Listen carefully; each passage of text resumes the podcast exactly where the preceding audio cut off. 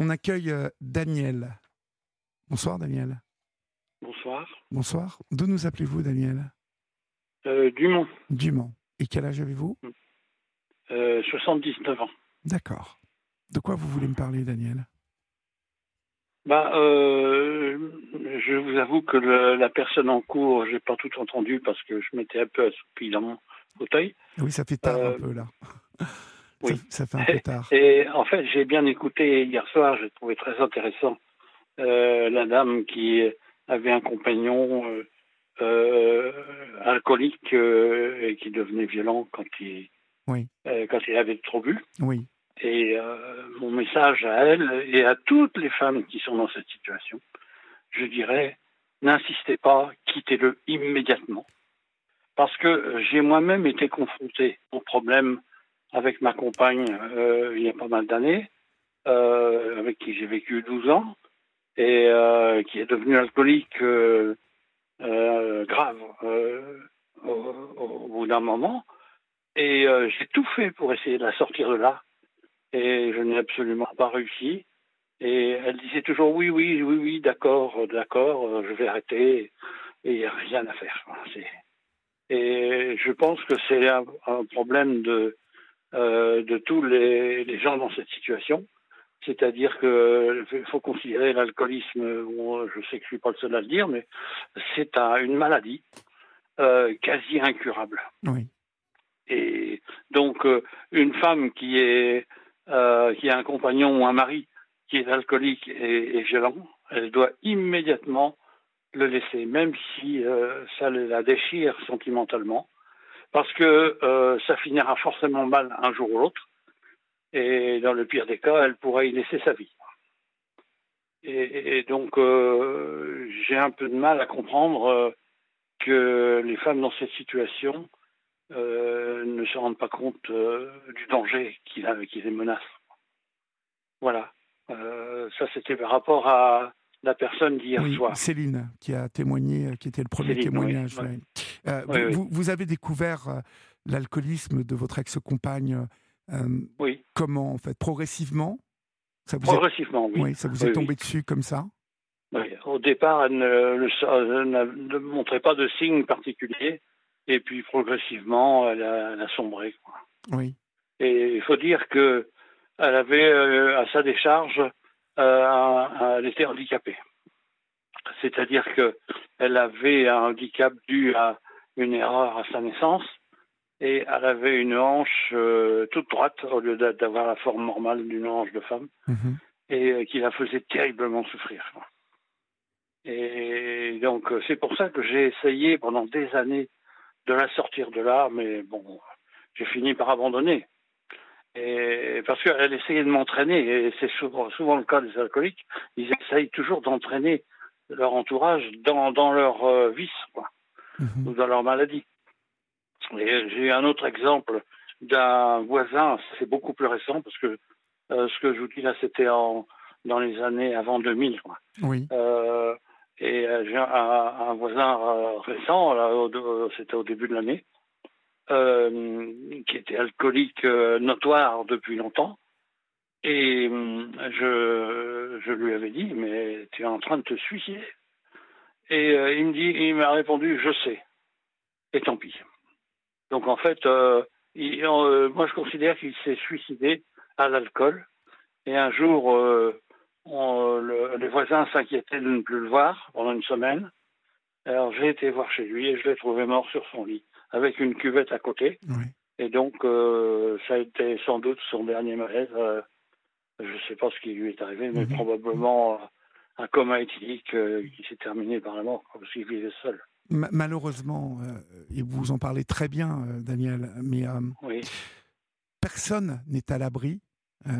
personne n'est à l'abri de cette maladie, en fait. euh, oui, Et c'est pour Oui. cela qu'il faut toujours être très prudent euh, par rapport Oui. à, à la consommation de n'importe quel type hein, de, de produits modifiant le comportement. Je dis modifiant le comportement parce que aujourd'hui Oui. nous sommes à l'ère aussi de, euh, du cannabis euh, pour euh, calmer, vous savez, ceux qui souffrent. On- comment on appelle ça? Le cannabis Ah, je, ne me souviens plus. Ça va me revenir.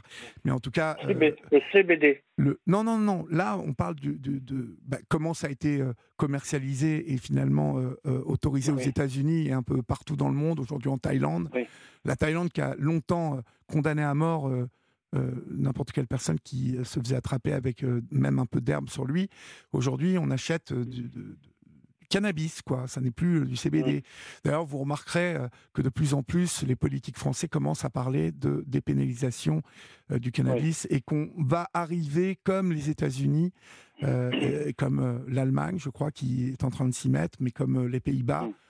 à une dépénalisation du cannabis. On va y arriver. Et je dis ça parce que le cannabis sera accessible. simplement, il faut faire attention parce que euh, un petit verre à l'apéro comme ça, euh, c'est toujours sympa, mais c'est dangereux. C'est dangereux. Euh, parce je vous avoue que moi, oui. Non, mais parce qu'on peut être armé et toute une vie pouvoir consommer de l'alcool de manière festive et modérée et que ça se passe très bien. Le, problème, c'est qu'à un moment dans la vie, s'il y a un coup dur, s'il y a une situation qui se dégrade, euh, ben ce, ce, petit effet réconfortant au début peut vite mmh. euh, se transformer comme un refuge. Et euh, c'est sûrement ce qui est arrivé à votre ex-compagne, comme à votre ami. peut-être, je dis bien peut-être, hein, ne se sont-ils pas vus tomber dans l'alcoolisme hein? Oui, probablement. Ils n'ont peut-être pas réalisé au début. à la fin, elle, elle m'a fini par m'avouer que c'est son avant-dernier compagnon qui l'avait entraîné dans, l'alcool. Donc elle a été euh, téléguidée par lui euh, vers la bouteille. Ah, ah, avant de, que vous vous mettiez avec elle? Ah oui, bien avant, oui. oui, oui, Et quand je me suis mis avec elle, je, n'ai rien vu venir. Et, parce qu'au début, ça allait. Et puis, euh, c'est venu progressivement. Mhm. Comment ça s'est fini, toute cette histoire, pour elle? Eh bien, elle est morte à 58 ans. Ah, voilà. Voilà. 58 ans. Oui. Alors qu'elle était en pleine santé, euh, en dehors de son problème de hanche. oui, enfin, une, hanche qui euh, était droite, mais euh, elle n'avait pas d'autre problème que ça. Non, non, non, non. Non, non, elle avait même une santé vaillante, hein, en dehors de ce problème de hanche. Et donc, la dernière fois que je l'ai vue, parce que après moi, euh, bon, moi j'ai mis fin à notre relation au bout de 12 ans et euh, en, bon terme, si on peut dire. Et, donc elle a pris un appartement à Bruxelles parce que c'était en Belgique.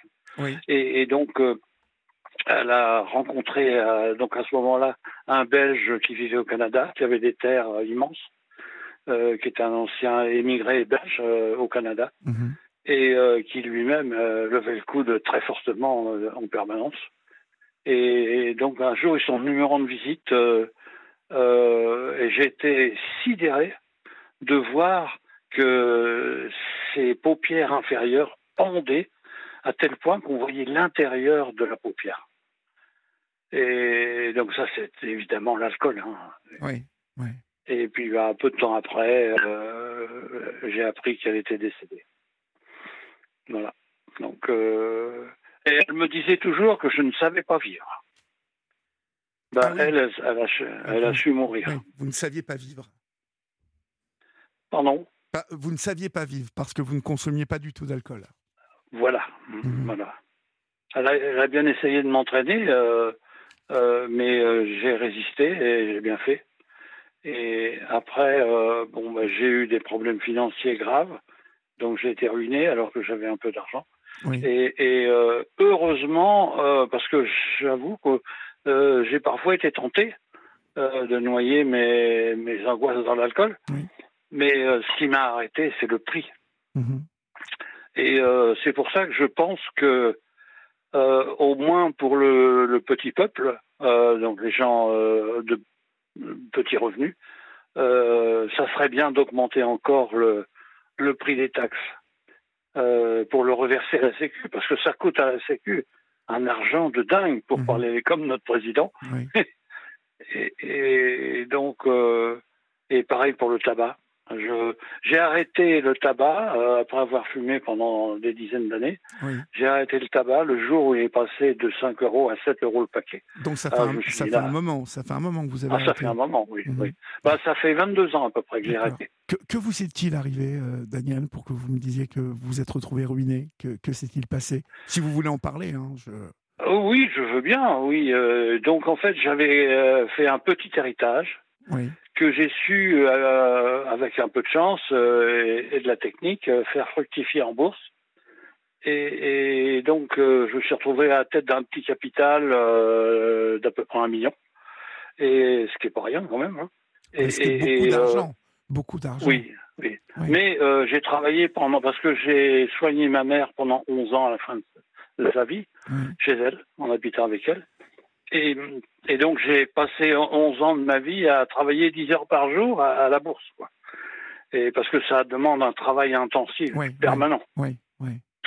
Et euh, j'en ai eu marre parce que je commençais à avoir des déboires avec la bourse. Et je me suis dit, je vais vivre de ma passion, qui est le bateau. Et, le donc, euh, le bateau. Le bateau, d'accord, ok. Oui, à voile. D'accord. Et, parce que j'ai navigué pendant 9 ans euh, en navigateur solitaire sur les côtes françaises, espagnoles, euh, italiennes, etc. Super, super. Oui, oui. Alors moi, j'ai très, peur de la mer. J'ai très peur de la mer, mais euh, ah oui. vous avez raison parce que la mer, c'est un endroit extrêmement dangereux. Mais c'est un sentiment de liberté à chaque fois que je. j'ai écouté un podcast l'autre jour euh, je, perds la mémoire, donc je ne me souviens pas. Euh, mais il y a, une série de podcasts euh, de témoignages, d'histoires diverses les unes, et l'histoire d'une jeune femme qui avait découvert comme ça, elle est tombée amoureuse d'un. Elle est allée sur l'île de Pâques, elle est tombée amoureuse d'un d'un bah, local là-bas, et elle, elle, habitait à Tahiti, et elle a acheté un bateau, son premier bateau. Et puis bah, pendant la période du Covid, elle a appris à, à naviguer et euh, elle est allée. Euh, il était coincé sur l'île de Pâques et imaginez-vous qu'elle est partie de Tahiti pour aller le chercher sur l'île de Pâques, quoi. Et euh, ce témoignage est, absolument incroyable. Et, je me souviens avoir pensé quel, quel sentiment de liberté ça doit être d'avoir son propre bateau et de pouvoir ah voyager partout comme ça, écologiquement, gratuitement et quand on veut, en fait. Si on a la chance d'avoir un... oui. enfin partout. Euh, vous voyez, vous me dites quand même les côtes françaises, les côtes espagnoles, les côtes euh, italiennes, ça fait quand même, euh, ça fait quand même quelques milles. Hein, on est d'accord? Ah oui. Hein? donc déjà, c'est beau. Et, et, donc du coup, donc voyage en bateau comme ça, et pourquoi d'un seul coup la ruine? Ah bah parce que une fois que j'ai accumulé cette montagne d'argent, enfin pour moi qui me paraissait une montagne d'argent, à la bourse. J'ai commencé à avoir des déboires en bourse parce que la, la dynamique qui m'avait poussé aussi haut était en train de retomber.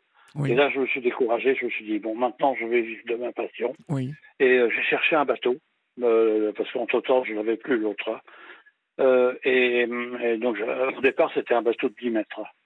Euh, donc c'est pas très grand, c'est pas, euh, c'est suffisant. Oui, mais c'est, un euh, bon bateau déjà 10 mètres. C'est un beau bateau. Ah oui, oui, c'était un Mélodie qui est réputé un excellent bateau. Oui. de Jeannot. Bon. Et, donc je suis tombé amoureux fou d'un, bateau qui était annoncé en Turquie. Donc j'ai pris contact avec l'agent qui le vendait. Et puis pendant deux ans on a discuté et euh, et, finalement, j'ai décidé d'aller le voir, mhm. ce bateau. Et euh, quand je suis arrivé, euh, bon, il m'a bien accueilli, il m'a montré le bateau, et j'ai déchanté tout de suite parce qu'il n'était pas dans un état impeccable. Et c'était un bateau de 25 mètres, quand même. Et, donc un magnifique bateau. Hein. Mais il y avait, il y avait quand même des travaux à faire dessus. Oui. Et, donc, euh, j'ai été pris en main par ce type qui m'a manipulé. Je pense qu'il m'a drogué, euh, probablement à base de neuroleptiques, oui. Euh, parce que je commençais à avoir des problèmes d'élocution. Et, donc, il a réussi non seulement à me piller le bateau, il l'a vidé pratiquement de tout ce qui pouvait être enlevé dedans. Euh, et euh, ce qui je me sidère aujourd'hui, c'est que je, je, me suis laissé faire, mais la seule explication que j'ai, c'est que j'étais dans un état second permanent. Quoi. Et il a réussi à me coller deux autres bateaux, dont un complètement pourri. Que vous avez acheté Que vous avez acheté? Que j'ai acheté, oui. donc je me suis retrouvé avec trois bateaux, alors je, je n'en voulais qu'un.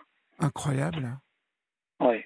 Et donc euh, vous, n'étiez plus, vous, n'étiez plus maître de vos pensées là à ce moment-là? Non, non, non, non, non, Et mon frère qui était à distance, avec qui j'ai une liaison euh, euh, très forte, m'avait prévenu, m'avait dit mais arrête, arrête, arrête, c'est de la folie. Et je voulais pas l'écouter, j'étais sous l'emprise de l'autre. Oui. Et donc il m'a totalement ruiné. Et il m'a pris tout l'argent que j'avais. Oh. Et, donc, tout, ça en Turquie? En Turquie, oui. Mm. Donc impossible de porter plainte contre lui, euh, vous euh, qui êtes français? Exactement. Ah oui, il y, a, y, a, beaucoup de gens qui sont malfaisants comme ça. C'est, euh, il faut se méfier. Des gens qui n'ont ni, ni foi ni loi. J'ai aussi entendu parler par le kiné qui soignait ma mère, qui avait un ami qui avait acheté une vedette rapide assez grosse hein, en Grèce et euh, quand il a été question de faire les papiers pour euh, transfert de propriété, on lui a dit mais attendez, euh, ce bateau est gagé, euh, donc vous ne pouvez pas le transférer comme ça, il faut payer je sais pas combien d'argent. Et il a tout perdu aussi lui. Enfin, tout perdu l'argent qu'il avait mis dedans. De toute façon, il vaut mieux acheter en France quand il faut faire l'acquisition d'un bateau comme ça. C'est. Oui. Mais le problème de la France, c'est que c'est très cher. Très cher, ouais. Mm. Ouais. En Turquie, on trouvait des. C'est le miroir Zalouette, parce qu'on trouve des bateaux splendides pour deux fois rien. Mm-hmm. Euh, là, le, premier que j'ai acheté, euh, je l'ai négocié à 105 000 euros. Et, euh, alors qu'un bateau comme ça en France. Un 25 mètres, non, vous n'en trouverez pas pour 105 000 euros, ça c'est clair. Ah non, non, non. Mm-hmm. Non, c'est minimum 500 000 hein, en France.